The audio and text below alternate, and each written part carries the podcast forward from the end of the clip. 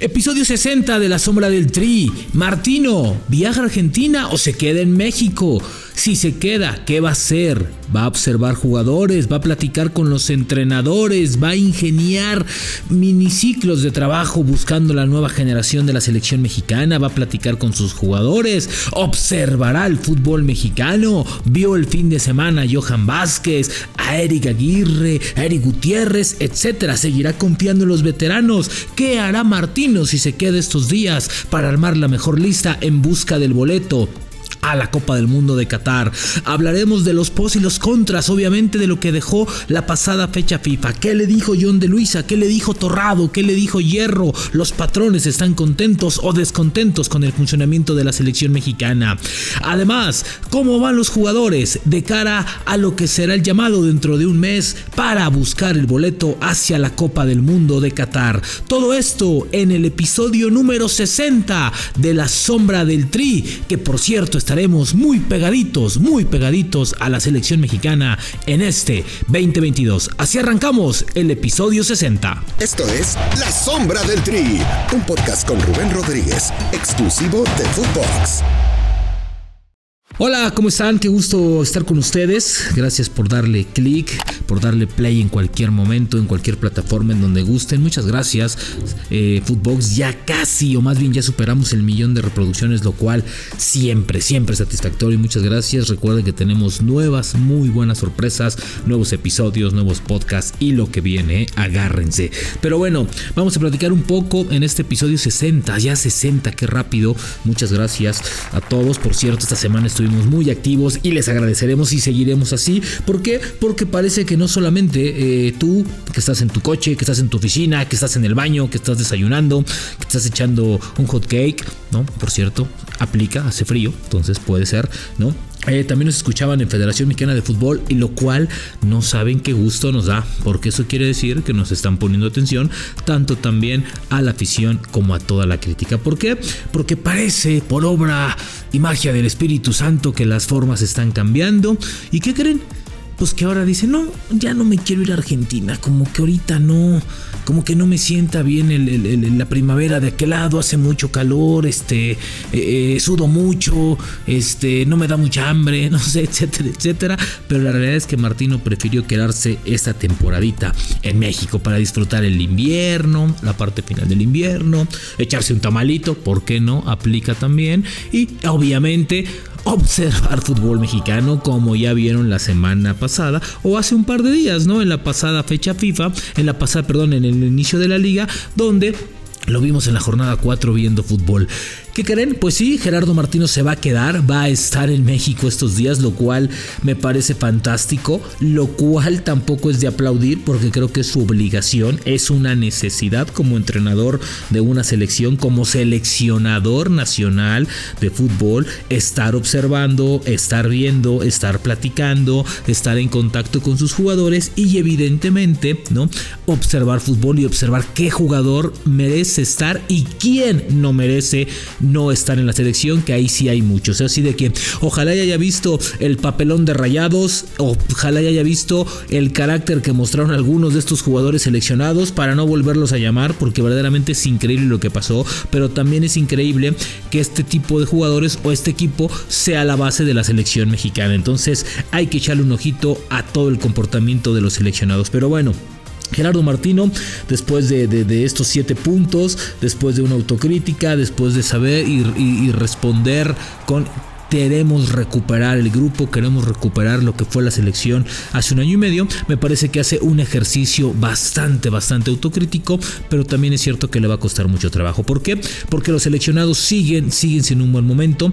Yo insisto en una cosa, Héctor Herrera no tiene nivel en este momento y todavía manifestar que es el mejor jugador, me parece que sí tiene las condiciones, pero no el presente. Entonces creo que la recomendación sería o dejas de entrenar con el Cholo Simeone o te pones a jugar en otro equipo que realmente te quiere y te dé minutos, porque eso es lo que necesita la selección. Pero bueno, ¿qué va, qué va a hacer Gerardo Martino estos días? Bueno, pues además de preparar eh, este, esta lista, ¿por qué? Porque esta lista es muy importante para el cuadro mexicano. ¿Por qué?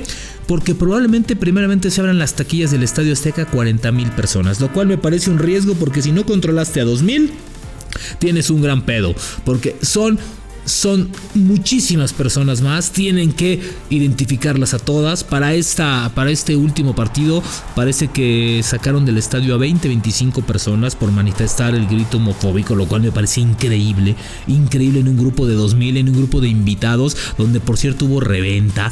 A ver, les regalan los boletos y todavía los revenden. Y entiendo que no quieren ver a su selección, pero no jodan, o sea, regálenlos, este, hagan algo increíble, porque bueno, pues estos, estas personas fueron a gritar este, lo que no tenían que hacer y bueno, pues por eso fueron sacadas del Estadio Azteca. Pero bueno, además de eso, Martino prepara la lista para el partido más importante el pasado sí era importante porque se jugaba su continuidad, evidentemente, ¿no?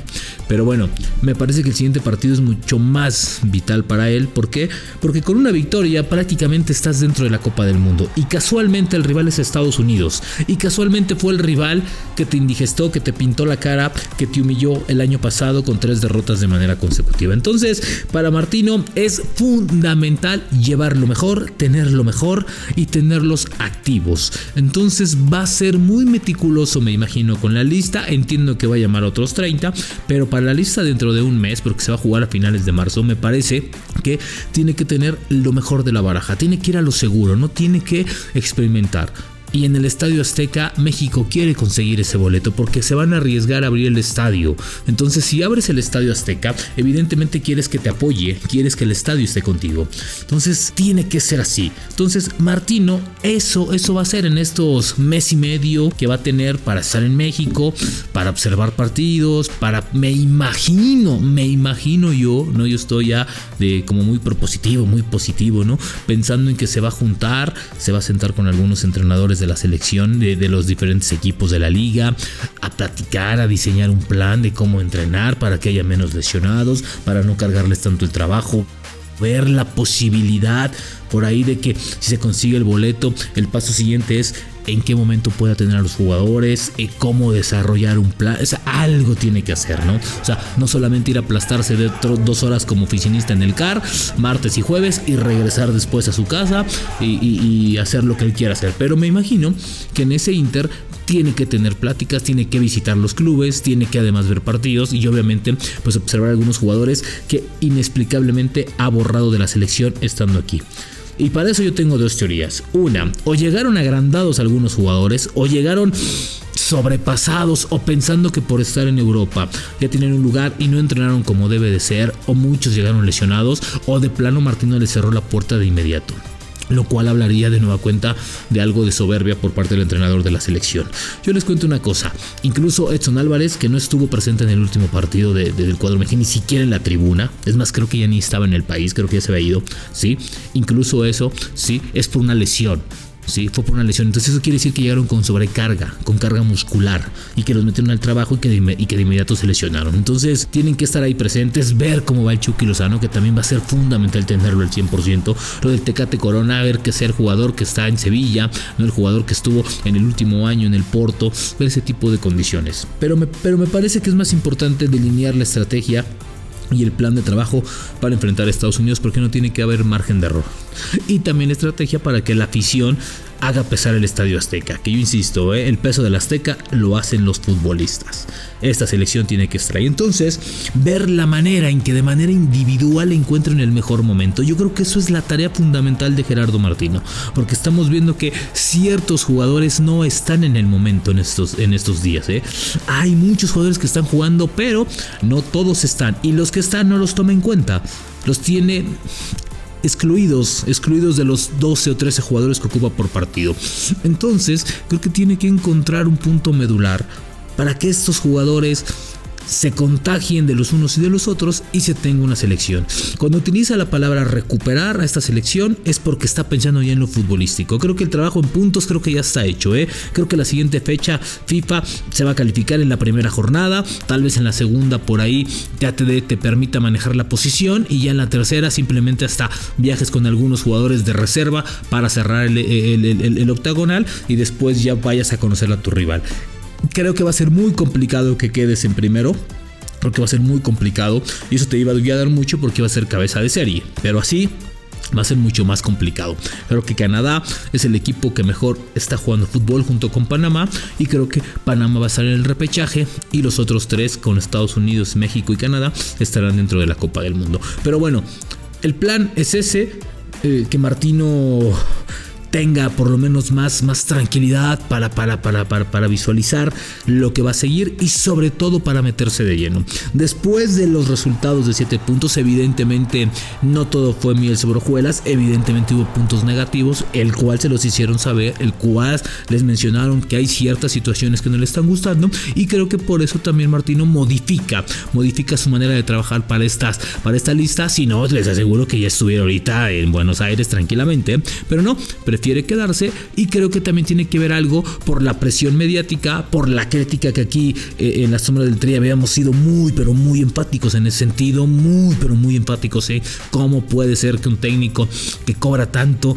viva más allá que acá cuando tiene la chamba acá, ¿no? Entonces...